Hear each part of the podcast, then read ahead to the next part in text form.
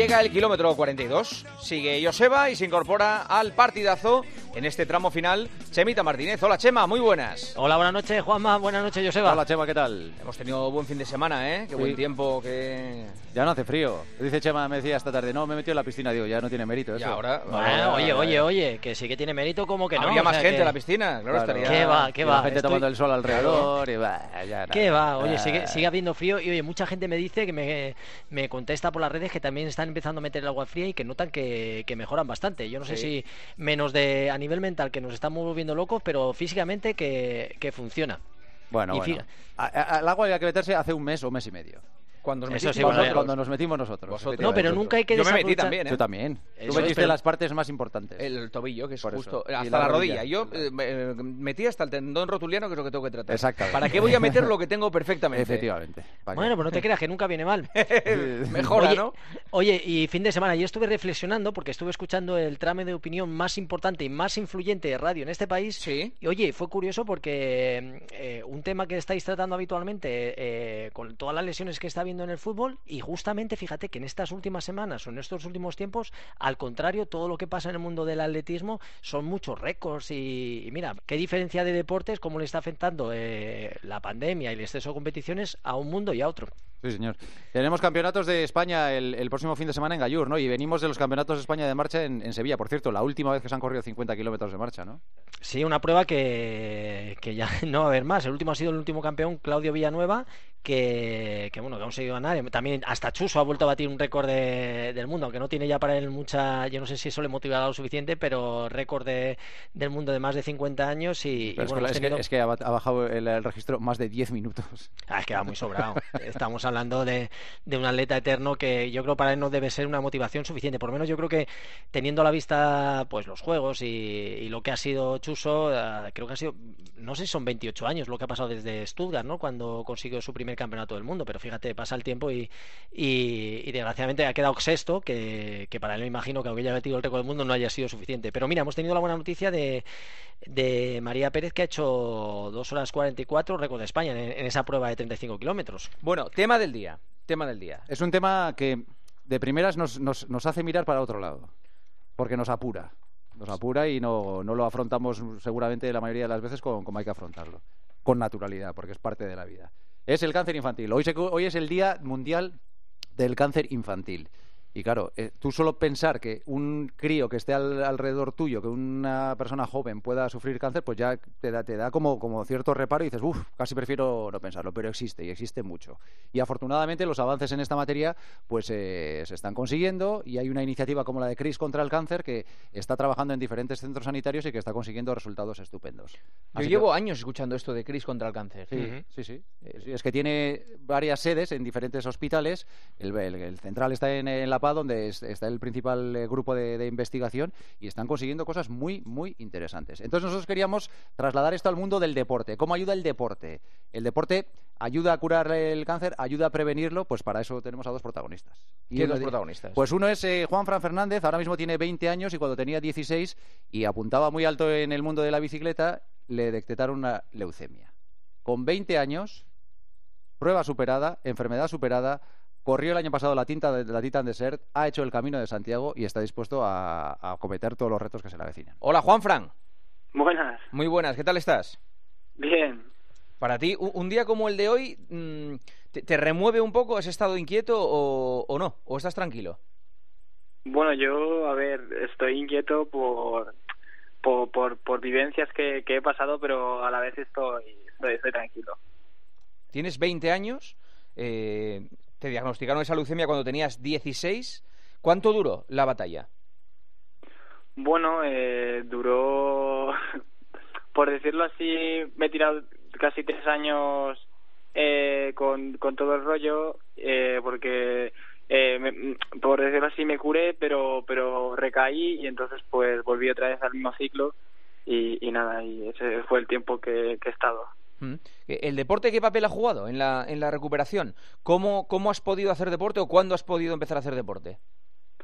Bueno, el deporte para mí es, es- ha sido mi, mi, mi salvación, mi cura, porque yo eh, llevo, bueno, llevo haciendo ciclismo durante mucho tiempo eh, y entonces eh, es lo que me dio a volver a moverme, a, a incitar a incitarme para, para volver a salir otra vez de nuevo y, y seguir viendo la vida que tenía de, de, de ciclismo. O sea, pero tú, Juanfran, cuando estabas en el tratamiento, ¿salías a andar en bici incluso? No, no, yo, yo mi, mi historia es, es que yo hacía rodillo en el, en el hospital. Ah, Directamente. o sea, en pleno tratamiento tú te subías al rodillo. Exacto. ¿Y, y los médicos cuando entraban, ¿qué te decían? Para, Juanfran, para. Se quedaban flipando. No, no me decían de parar, pero se quedaban flipando. ¿Y cuánto tiempo llevabas a aguantar ahí en el, en el rodillo? Porque fíjate que el rodillo me parece de las cosas más duras. Sí. Y, y allí encima, con los médicos ahí, ¿te dejaban o cuánto tiempo estabas allí hasta que te paraban?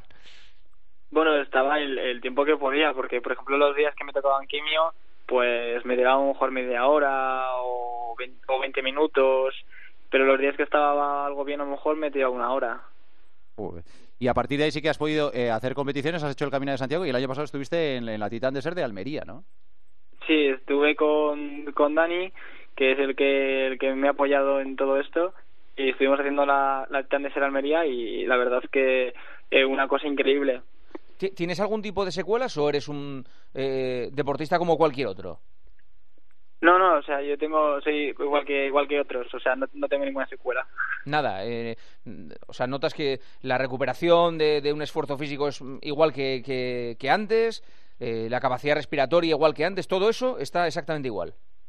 Bueno, a ver, cl- claramente mi, mi recuperación está siendo un poco más lenta por también el proceso de, de que hace, hará, yo qué sé, hará eh, cinco meses pues estaba ingresado con un tratamiento que ponen, o sea, que me estaban poniendo. ¿Hace solo cinco Pero- meses? ¿Hace solo cinco meses?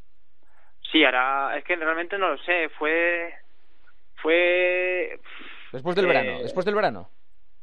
eh, sí, ¿Mm? por ahí, sí. Pero ahora estás entrenando y, y estás entrenando, o sea que puedes eh, también hacer vida, como yo creo también te preguntaba Juanma, la vida de un deportista normal. O sea, si te levantas, te puedes entrenar, te machacas y si no tienes ningún tipo de secuela en cuanto a que te recuperas una vez superado todo lo que has superado. ¿o Sí, no? o sea, yo, sí, sí, exacto. Yo, yo por ejemplo, eh, puedo salir por la mañana y hacerme 100 kilómetros y volver, o, o yo qué sé, ir al gimnasio y Joder. coger muchas pesas, sí, sí. No, no, entonces nada. No, y encima estudia para auxiliar de enfermería. Claro. O sea que- Joder, vaya fenómeno. Hablaba de, de Dani, y Dani, Dani es eh, Dani Guerrero, que es el padre de Isabel. No es la primera vez que está en el kilómetro 42. Isabel es una niña de 7 años y cuando tenía solo 6 meses le detectaron una leucemia que le calificaron como incurable. O sea, no tenía cura, con la niña con solo 6 meses. ¿Y Dani qué hizo? Pues dijo, pues mira, voy a darle visibilidad a esta historia. Cogió a la niña y se la llevó a un mogollón de carreras de, de- de todas partes con la niña en el carro, para que la gente viera un poco cuál era la evolución que estaba llevando ella. Bueno, pues esa enfermedad que no tenía cura se ha convertido ahora en una niña que está a punto de cumplir los 8 años y que le acompaña a correr en las carreras. Y de esto hace, claro, siete años. Siete años, sí, señor. Hola, Dani. Hola, Joseba. Hola, Juanma. ¿Qué Hola eh, a todos. ¿Qué tal estáis? Muy Hola, bien, muy bien. ¿Qué tal estás hola? Juanfran. Muy bien. ¿Sí? La verdad es que encantado, con unas ganas de estar aquí con vosotros hoy porque creo que con vosotros, con vuestro programa empezó todo eh, en esa San Silvestre del año 2014 en la que con 25 kilos más me decidí a correr eh, bueno, pues mucho más de lo que había corrido en mi vida, que eran un kilómetro, y, y me planteé correr 10 kilómetros y, y nada, y con Isabel en el carro, y, la verdad es que fue una pasada. Conseguimos eh, 11 11.000 euros básicamente para conseguir, eh, eh, bueno, fondos para esta unidad de terapias avanzadas que en su momento era un sueño y que ahora es una realidad que tenemos en la planta octava y que está salvando a chavales como Juan Frank, que es como, bueno, es como mi hermano pequeño, en la cual nos conocimos en un momento de su vida un poco complicado y, y bueno, hemos hecho una amistad, eh, hemos forjado una amistad tan grande y basada en eso, en la investigación, en, salvar la vida a, este pedazo de, de deportista y mejor persona, porque además tengo cosas tan bonitas que contar de la Titan de ser, se ha comportado como un auténtico, no solo deportista, sino como un- una persona eh, excepcional con tan solo 20 años. Es increíble. Eh, eh, ¿Por qué es tan importante Chris contra el cáncer? ¿Me podrías decir exactamente, para alguien que no, que no sepa exactamente cuál es la influencia en los pacientes, en, en los familiares, qué hace Chris contra el cáncer? Hombre, yo, eh, aparte de Cris contra el Cáncer, cualquier fundación que se dedique hoy en día a la investigación de cualquier enfermedad, hoy estamos hablando de cáncer infantil, pero creo que la investigación es necesaria. Hemos visto en estos eh, tiempos que nos ha tocado vivir, eh, que estamos viendo una pandemia mundial, en la que se hablaba hace un año de un virus que podía existir, que un eh, recóndito, eh, bueno, pues, sitio de, de China y ahora la estamos viviendo todos y decíamos, oye, ¿se podrá tener una vacuna? En diez meses no hemos tenido una vacuna, hemos tenido cinco vacunas. Eso es gracias a la investigación, gracias a, a unir esfuerzos, a unar esfuerzos y creo que, que gracias a eso nosotros dentro de CRIS lo hemos creído siempre hemos creído la investigación como única arma para poder vencer a, esta enfermedad tan eh, tan dura pero ya no solo dura porque es dura para los pacientes para los peques sino para las familias porque al final eh, rompe auténticamente las familias y, y, y, y si una pérdida en, una, en un adulto es algo totalmente irremediable pues, y, duro, tú imagínate en un, en un, en un pequeñín, En un peque, un chaval o un, chaval como Juanfran, o sea, es durísimo. Oye, Dani, perdona, perdona un segundo. Eh, eh, a ti te dijeron que eh, lo de tu hija era incurable. Sí, sí, sí. O sea, mi hija se ha curado por la investigación, igual que Juanfran, porque Juanfran está ahí, ahí donde le veis. Eh, Juanfran es un, bueno, es un superviviente nato hace un año, en el año 2019, yo lo he seguido toda, desde que él enfermó, en el año 2019 llegó un momento en el que el niño Jesús eh, ya no podían hacer más por él después de la, de la recaída, y eso él lo sabe, lo hemos hablado muchas veces, y tuvo la suerte de que justamente Antonio Pérez, nuestro médico en La Paz, el médico de, de, de Juanfa en el, en el Niño Jesús, eh, se puso en contacto con Antonio cuando ya no se podía hacer nada por él y teníamos justamente un ensayo clínico de TECAR que, que, que, que, bueno, que en, en, tres meses llegó a Juanfa de un paliativos a, a estar corriendo, pues eso, eh, cinco meses después o seis meses después, la Titan ser conmigo con la dureza que tiene esa carrera y, y, eso es increíble, eso es gracias a un, al tesón de un médico, a la investigación y, y a la ciencia. ¿Y, en qué consiste ese tratamiento? Pues el TECAR es un tratamiento en el que se, se consigue entrenar las células, eh, el sistema inmunitario del paciente, eh, especializado en atacar esas células leucémicas de él mismo, con una especialización eh, brutal, y es capaz de que el sistema inmunitario es eh, atacar esas células propias que tiene el enfermo, porque lo malo de un cáncer es que no es un agente externo, como un virus, no es como un coronavirus, no es como lo que estamos viendo ahora. Es propio. Es, nuestro propio cuerpo que mm. genera unas células que son inmaduras, que no funcionan bien, y entonces nuestro sistema inmunitario no las reconoce como malas, y entonces no puede acabar con ellas. Nosotros hemos conseguido, Antonio ha conseguido, eh, que mediante los TECAR, eh, entrenar esas células para esas células T, son linfocitos T, para que puedan atacar esas células que están funcionando mal y acabar con el cáncer. En, en, en este caso, el cáncer de sangre, cáncer de leucemia linfoblástica que tenía Juanfran. Es una pasada, es una pasada. Oye, eh, háblanos de Isabel, ¿cómo corres las carreras ahora con ella? Cuéntanos cómo es, la iniciativa. Pues mira, no he querido ponerse al final, le he dicho que se viniera, pero la verdad es que... Déjala, déjala, muy tarde. Horas. Muy tarde, pobrecilla. La verdad es que corre, bueno, la verdad es que se lo pasa a bomba porque cuando era pequeña, pues claro, ella corría con 10 meses cuando empezamos y ella empezaba, pues, bueno, pues se, miraba a todo el mundo, se quedaba dormida. En alguna maratón, me acuerdo cuando corrimos la maratón de Valencia, que, se estuvo pues dos o tres horas dormida, porque claro, yo, yo tardo seis horas en correr la maratón con ella en el carro. es otro rollo. Yo cuando contaba a lo mejor a algún amiguito me decía, bueno, ¿y tú a cuánto haces la media? Y yo decía, tres. Y me decía, joder, ¿a tres el kilómetro? Eh, minutos el kilómetro. Y yo, no, no, a tres horas. claro, entonces, en cierto modo, ella ahora quiere correr conmigo. Entonces ella baja, papá, ¿puedo correr 500 metros? Venga, baja conmigo. Corre 500 metros, se sube otra vez al carro y me dice, voy a beber bebida del deportista. Y bebe esta bebida, esta bebida que, que, que, que bebemos isotónicas cuando, cuando estamos corriendo. O, papá, ¿quieres un gelo? Papá, ¿quieres un trocito de plátano? Al final se los come ella, pero vamos. ella está ahí. Se eh, eh, ella ahora médicamente, ¿qué situación tiene? Pues mira, ella ahora está en revisiones de, sobre todo de... Eh, a nivel de oncológico está bien, está curada, ¿Mm? lleva siete años de trasplante, por lo cual está genial, gracias a, ya te digo, a la ciencia.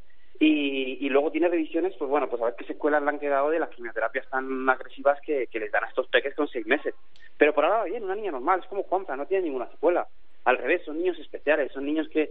que, más fuertes, sí, sí. Mucho más fuertes. Ellos de, cualquier cosa que tienen, es que no lo, no lo dicen. Yo me acuerdo, vi una historia de, de Juan Fran, por ejemplo, la Titan Desert, que llegábamos a una etapa que estábamos reventados y, y, y, y, estábamos todos, bueno, está todo el mundo, gente que estaba, pues eso, gente que no tenía una enfermedad de estas, y después de 120 kilómetros, una etapa brutal, subiendo un puerto con que llegamos incluso a los dos grados, eh, casi nevando en Almería, alucinando todos.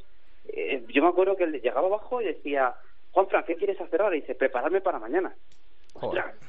y, cuando la gente estaba reventada. ¿Y, no, no, ¿Y le aguantabas el ritmo? ¿Le aguantabas el ritmo? Dani, a Juanfran o no? ¿tú? No, no, no. Yo tengo que reconocer que solo le dije una, solo le exigí una cosa para que corriera conmigo a Tirandese. que, que me tratara con respeto y me esperara. Oye, Dani, eh, le hemos preguntado a Juan Fran que si va a correr la Titan Desert de este año y nos ha dicho que no, no dependía de él. Me voy a vestir de Isabel Gemio.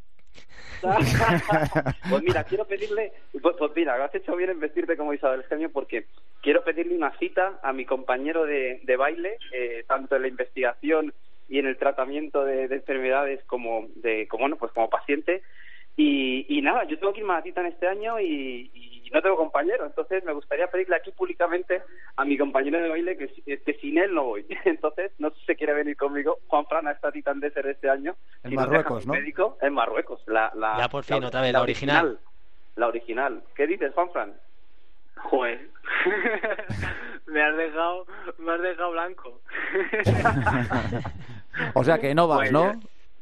¿Eh? Que no vas, ¿Me has dado digo. calabazas? ¿me das calabazas o no? No, sí, sí que bailo, sí que bailo. Bailar pegado es bailar. No dudaría, no dudaría.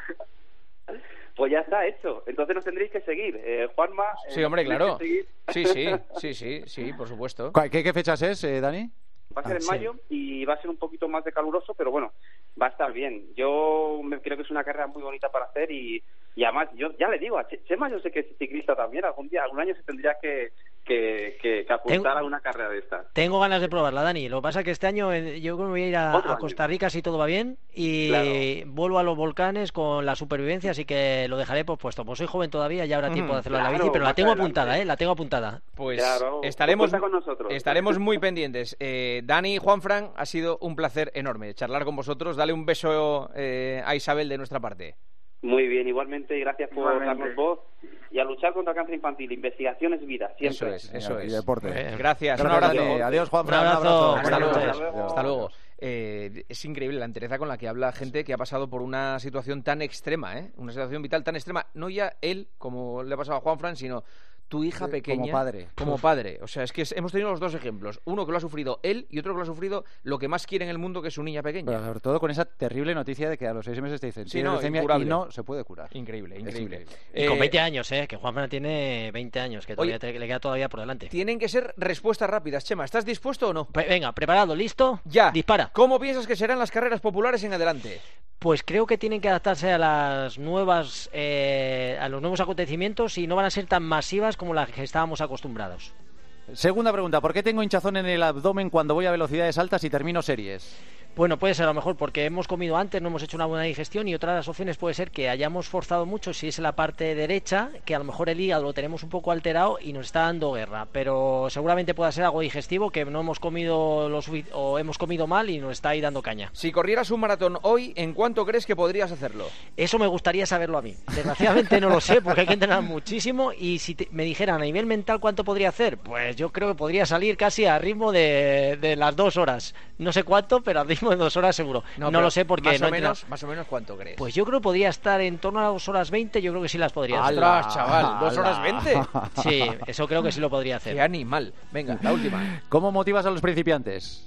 Sobre todo, eh, eh, les motivo buscando objetivos que sean sencillitos, que se busquen objetivos asequibles, que puedan hacer, que compartan las experiencias con más gente y sobre todo que, que se pongan las zapatillas, que se las aten, que salgan a la calle y que luego lo demás viene después. O sea, que, que se ponga la, lo importante que se aten las zapatillas y se pongan algún objetivo sencillito, que yo creo que es la mejor motivación. Ha sido rápido, ¿no? Ha Muy sido rápido, no, ha sido Pim, perfecto. pam, pum. Chemita, Joseba, gracias, adiós. Adiós, hasta Buenas mañana. noches. Chao, chao.